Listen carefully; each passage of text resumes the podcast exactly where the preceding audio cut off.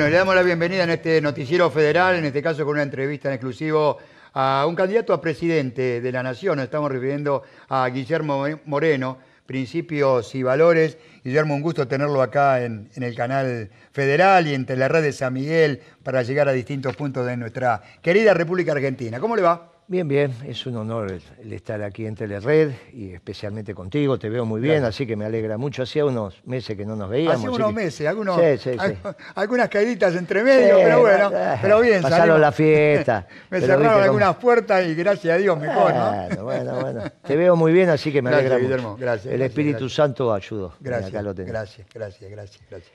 Bueno, en esto de la política lo estoy, lo estoy viendo por distintos lugares andar recorriendo, peleándose en algunos lugares, pero siempre llevando adelante, me parece a mí, que es uno de los únicos que lleva la bandera del Partido Justicialista. ¿Es verdad esto?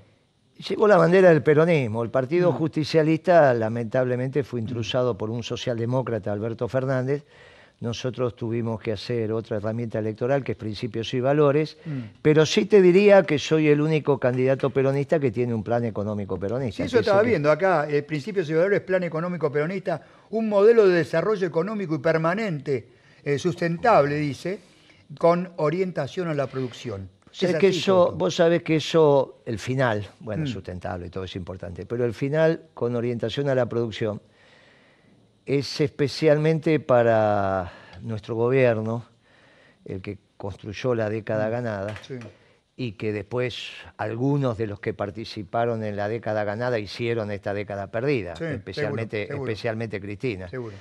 Eh, lamentablemente. Pero este fue el debate, este fue el debate en el año 2012. Porque en el año 2012 nos pasó lo mismo que le pasó a Perón en el 52. Mm. Claro, algunos de los que están escuchando dirán, sí, yo me acuerdo, el Congreso de la Productividad, bueno, la mayoría, yo soy del 55, así que la mayoría, pero nos pasó lo mismo. Perón, a la salida de la posguerra tuvimos el proceso de industrialización, mm. estuvo todo muy bien. La, posguerra estoy hablando de la segunda, ¿no?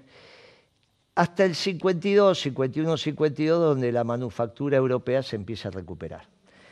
Cuando la manufactura europea se recupera, quiere recuperar los viejos mercados que tenía. Y por eso salen con precios muy competitivos. Esto que te estoy contando, no, fue así. No, no pero ese es salieron, la historia de nuestra, república. Salieron con precios muy competitivos. Acá ya nosotros para ese momento fabricábamos pico del oro, porque ¿sabes lo que era mm, pico del oro? Señor. Por fin un periodista que... de vez en cuando trabajo. De vez en cuando. Al fin uno que sabe lo que es una pizza pico del oro. Para decirte una cosa, hacíamos pala, hacíamos de todo. Pero claro, la pico del oro que se usaba en la Argentina, la histórica, y se sigue usando, y cuando vos tenés esa... Que a veces es indispensable. Vos tenés 50 herramientas, no te sirve ninguna, pero ¿qué se necesita una pico del oro? Era para agregar nada más. Eso para ver que, que sabés de lo claro. que... Claro. Bueno, la pico del oro por excelencia, que se usó y que vos decís, bueno, ¿cuál es la mejor pico del oro del mundo? Vos decís, no, la mejor pico del oro del mundo la Peugeot. La de la fábrica de autos, porque la fábrica de autos no hacía solo autos, hacía herramientas. herramientas. En, la Primera y en la Segunda Guerra Mundial empezaron a hacer tanques, mm, entonces hacían mm. tanques, no hacían ni autos ni herramientas. muy bien. Ahí vos tuviste el hueco y empezaron las picos del oro en la Argentina. Claro, cuando vuelve la Peugeot, todo el mundo se empieza, los franceses salen a vender y dicen, no, la pico de Lola, pues yo, porque es flexible, porque está todas las cosas que decimos lo que nos gustan las herramientas. Yo te doy un solo caso, pero para ponerte de ejemplo. Mm. Pero eso empezó a pasar en un montón de cosas. ¿Qué pasó? La, manufactura europea recuperada hacía productos buenos, baratos y bonitos. Y entonces empezaste a tener un problema de la balanza comercial porque si las telas son mejores, porque si la ropa es mejor, que si la camisa, que si esto, que si los cosméticos. Sí, que... sí, Entonces Perón dice, en la mano, para un poquitito, y dice, tenemos que hacer un esfuerzo de producción. Perón lo dice. Y hace el Congreso de la Productividad, le pide la Cámara de Diputados a los diputados y durante 15 días junta a los empresarios y los sindicatos y le dice, muchacho, basta, tenemos que hacer un esfuerzo de productividad. De ahora en adelante, producto bueno, barato y bonito. Igual, listo. Se ponen de acuerdo. Son los mejores discursos económicos del general Perón. Y acá tengo que reconocer que el peronismo también se olvidó de esos discursos. Son los mejores. ¿eh? El Perón del 52 al 55 hace unos discursos económicos extraordinarios. A nosotros nos pasó lo mismo. En el 12 tenemos el mismo problema. ¿Sabes por qué? Porque los norteamericanos hicieron un, pusieron en valor algo extraordinario que nosotros llamamos que es la revolución energética norteamericana. ¿Sabes qué? Se empieza el shale gas y el shale oil. No es que descubren ese petróleo, consiguen, sacarlo, pero de manera barata. Barata. Estados Unidos en el año 2011 tenía el gas más barato del mundo utilizable. O sea, era una economía que tenía abundante gas y el más barato para su industria. En ese momento, un energúmeno que teníamos en IPF, llamado Galucho, que lo puso Cristina, firmó el acuerdo con Chevron por 6 dólares 50 el millón de BTU. No sé si te acordás. El BTU es la unidad de medida. Sí, sí, sí, sí, ¿Sabes cuánto estaba en Estados Unidos en ese momento? 2,50. Entonces, ¿cómo vas a hacer acero barato si tenés energía cara?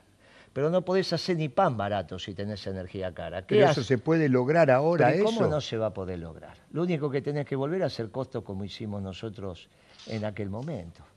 Yo tenía, yo tenía el litro de gasoil hasta el 2013 a 60 mm. centavos de dólar el litro de gasoil. Y después empezó a aumentar el gasoil, aumentar el gasoil, aumentar el gasoil, y ahora hay una competencia de quién pone la electricidad más cara. ¿Viste que no vienen los candidatos a decir, ¿sabe qué pasa? Cuando te baja el precio de la electricidad porque hiciste costos mm. y te da para pagar, el costo más importante de este estudio, aparte de la inversión en maquinaria, es la electricidad. ¿eh? es la electricidad. Si no, lo llamamos al dueño y le preguntamos, che, ¿cuánto es la factura? Y ahí se te van una cantidad de, pero una cantidad de sueldos. Cuando vos bajás la energía, el precio de la energía, todas las industrias empiezan a ser competitivas. Cuando dice con orientación a la producción, es porque en ese momento en el gobierno hubo un debate. El debate central fue entre los economistas del peronismo y los economistas progresistas, que son los que están ahora, Kicillof y todo eso. ¿Cómo se posiciona Guillermo Moreno para lo que resta de acá en adelante, estos cuatro o cinco meses? Porque todavía, ¿qué pasa? Es como que si no hubiesen aparecido los candidatos, dijo, estamos, a ver, el, Frente para la Victoria, todavía están viendo quién puede ir. Eh, cambiemos, todavía están viendo. Entonces, el único decidido, me parece que Guillermo Moreno con el peronismo, que quiere representar, y Milei por su partido. Pero, ¿qué pasa? ¿Qué te están guardando? ¿No saben quién va a ir? No saben. No saben, ¿no? No saben. No, no, no, Yo pensaba no, no. No, no saben quién va a ir. No saben qué hacer con el país. Ah. Si Cristina ah, supiera... Ah. lo, escúchame una cosa. Sí, sí, sí. Si Cristina supiera lo que hay que hacer con el país, ¿Massa sería el ministro de Economía? ¿O lo que quiere Cristina es Massa ministro de Economía? Decime, si Cristina tuviera hoy ministro de Economía, ¿sería Massa el ministro de Economía? No, yo creo que no. Entonces no tiene. No. Y si no tiene ministro de Economía, que no sabe qué hacer con la economía. economía. O sea, es un fierro caliente que nadie lo quiere agarrar. Nosotros hicimos un este plan económico y lo primero que decimos en nuestro plan económico es que hay que reindustrializar el país. Lo mismo que dijimos en el 2012, cuando en los debates por Conquisiló le dijimos basta de ir por consumo. Yo te lo conté a vos que acá el problema nuestro son detalles, pero así se hace la economía. Sí, pues detalle En el 2011, el asado, que vos te vas a acordar, se hacía el asado. Sí. Sobraba la carne, sí. sobraba la ensalada. Sí, señor. La carne se guardaba. Sí. Y la ensalada. la tirabas. ¿Viste? Hoy si vas a tirar una ensalada te cortan la mano porque no, la podés ni hacer. Claro. Bueno, Pero escuchá, 1200, hoy, hoy hacemos un informe, 1200 mangos el kilo de tomate. ¿Qué pasó? Se nos fue la mano. Entonces, había que ir por orientación a la producción. El debate fue entre los economistas socialdemócratas, Kicillof y, y, compañía, y los, economistas peronistas. Nosotros decíamos, mire que se están tirando las ensaladas, tenemos que ir por la producción. Tenemos que hacer un esfuerzo. Lo mismo que dijo Perón en el 52, tenemos que hacer un esfuerzo por la producción. Tenemos que Vos acordate que cuando Perón dice que hay que hacer ese esfuerzo por la producción, hace los contratos con, la California. Después vinieron los radicales, que a mí me gustaban esos radicales, porque esos radicales decían que eran más nacionalistas que nosotros. Ahora hacen una competencia por ver cuál es más globalizador. Se olvidaron de la celeste y blanca los radicales. Pero en esa época acusaban a Perón de entreguista. ¿Vos te acordás? Sí, sí. Porque decían, no, este le dio el petróleo a los norteamericanos. Perón lo que se dio cuenta que sin energía no podías hacer nada y que íbamos a tardar mucho y trajo la tecnología de la California que después la hizo.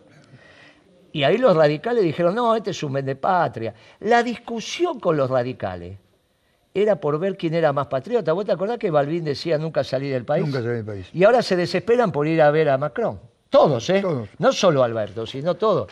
Por eso, lo que tenemos que hacer es volver a poner la economía donde es, que es sencillita. Hay que producir. ¿Cómo se produce? Reindustrializando el, país. También el campo, no hay ninguna duda. Ahora, tenemos que generar una propuesta que baje el precio de la comida, porque con este precio de la comida no se puede vivir. Faltan, por eso decía, faltan pocos, pocos meses para, para elegir quién va a conducir los destinos del país. Y hasta ahora es medio como que la gente no sabe a quién va a votar. ¿Cómo se prepara en este caso principios y valores para afrontar ese, ese, esa indecisión de los otros? A lo mejor es algo bueno, para principios y valores. O no, no sé. a mí me gustaría debatir ideas. El problema es que el único Pero hay con quién debatir. Y bueno, el único que presenta un plan económico somos nosotros. Vos lo llamás a la reta, el otro día un diario de, máxima circulación le dice, ¿cuáles van a ser sus primeras medidas de gobierno? ¿Y qué contestó la reta? No, sé, porque no sé cómo me van a entregar el país. ¿Cómo no sé si es economista? Lo único que hace un economista es estudiar lo que va a pasar dentro de seis meses. ¿Cómo no sabe? Bien. ¿Cómo sabemos nosotros que pudimos hacer un plan económico? ¿O nosotros somos unos tarambanas o es un El único, el único que en este momento están haciendo el plan de gobierno es Principios y por lo que, ¿Y Melconian qué dice? ¿Dónde está el plan económico? Hace un año que viene diciendo que va a ser un plan económico. ¿Te lo trajo? Sí, no, no. Bien, mi ley. Mi ley, por definición, no puede hacer un plan económico, porque él es antiplanes. ¿Viste que es antiestado? Mm. ¿Y quién va a planificar? Entonces, cuando dice, vamos a planificar, no, te dice, eso es pecado. No, no vamos a planificar.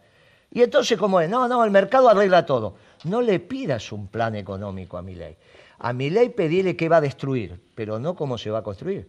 Porque él dice, no, se hace solo esto, no se hace solo. Se están haciendo distintas encuestas, bueno, lo estás viviendo vos, el otro día que había visto lo había visto en Crónica, eh, lo había visto en Crónica, donde hicieron distintas encuestas, y en el cual empezó a intervenir Guillermo Moreno por, al frente del peronismo. Sí, el locutor, el locutor dijo, el periodista dijo, no, lo que pasa es que vos estás diciendo a Moreno último, ponelo primero, lo pusieron primero, igual decía, claro. Bueno, porque no estaba al principio. Pero, pero eh, usted se dio cuenta que eh, que la reta, estando en Capital Federal, no, no era muy nombrado no, y en, esa, que después salió otro que es pelado a hacer una encuesta. ¿Lo viste eso? No, no, no lo vi. Ah, esa fue bárbara, porque Salió el pelado, que era de Crónica, que está en otro canal, a hacer una encuesta. Él salió, ¿eh? ¿Viste cómo es el vos pelado? Sabés que las encuestas yo no, le creo mucho. Esa no es encuesta. Esa claro, No, pero no importa. Estamos hablando de eso, que se llama encuesta, pero no es encuesta. No, pero para que te cuento esto, qué divertido. Entonces estaba ese pelado ahí, qué divertido. sí, sí, sí, sí, Y entonces eh, empiezan a venir todos y todos le dicen la reta. La reta, la reta. Y ah. todos tenían, no, tenían una fanta en la ah, mano. Sí, lo vi. Dice, ¿pero qué? Te dice la reta y te le regalan una fanta. Y uno dice, sí. Claro, lo vendió. Guillermo, me queda poco tiempo por lo que me dicen. Acabo la garacha. A ver, no, no, por supuesto. ¿Cuál es ese mensaje al que nos está mirando? Eh, ¿Cuál es ese mensaje? ¿Por qué tiene que votar a Guillermo Moreno o al peronismo en este caso, que es Guillermo Porque Moreno? somos los únicos, mira, es muy sencillo. En este siglo, los únicos que no fracasamos fuimos nosotros. Fracasaron los radicales y los liberales con Macri. Mm. Fracasaron los progresistas con Alberto Fernández. Porque nosotros sabemos hacer lo que hay que hacer, lo demostramos, bajó la pobreza, bajó la indigencia, eh, creció el país. Mm. Y sobre todo, vos festejabas el Día del Padre. Si sos abuelo, como en mi caso, no le tenía que decir a tu hijo, traete los chori y la carne mm. porque no me da. O peor aún, lo dejas de festejar, decir que te duele la cabeza, la espalda, qué mm. sé yo, porque te da vergüenza que... Muchachos, es muy fácil. Con el peronismo el pueblo, con el peronismo, no con esto, con el peronismo, las necesidades básicas vuelven a estar porque va a haber trabajo. Un obrero más en la industria es un plan social menos. El peronismo lo supo hacer, lo va a volver a hacer. Pero aparte, y le digo al pueblo de San Miguel y a todos los que nos están escuchando, imagínate que a este gobierno que está hambreando al pueblo, no lo puede reemplazar el gobierno o sugerentes como Macri y Patricia Burris que hambriaron el pueblo recién. Los que hambriaron el pueblo recién dicen que son la solución para los que están hambreando al pueblo ahora. La solución somos los que no hambreamos al pueblo, porque damos, generamos trabajo en nuestra economía. Y acá está cómo se genera trabajo en nuestra economía. ¿Viste que está el escudito? y dice plan económico peronista. No dice partido justicialista porque está intrusado por un socialdemócrata. Pero los peronistas nunca le dimos mucha importancia al partido justicialista. Lo importante es el movimiento peronista y acá está la solución. Guillermo Moreno, muchísimas gracias por esta entrevista, un gusto y, seguramente va a estar. No, muchas gracias. Está invitado cuando, cuando usted quiera. ¿eh? No, te voy a preguntar por quién vas a votar porque te pongo en compromiso, déjate en eh, no puedo decir. No, puedo decir. gracias por venir, ¿eh? gracias seguimos con más información y seguimos con el próximo entrevistado. Bien.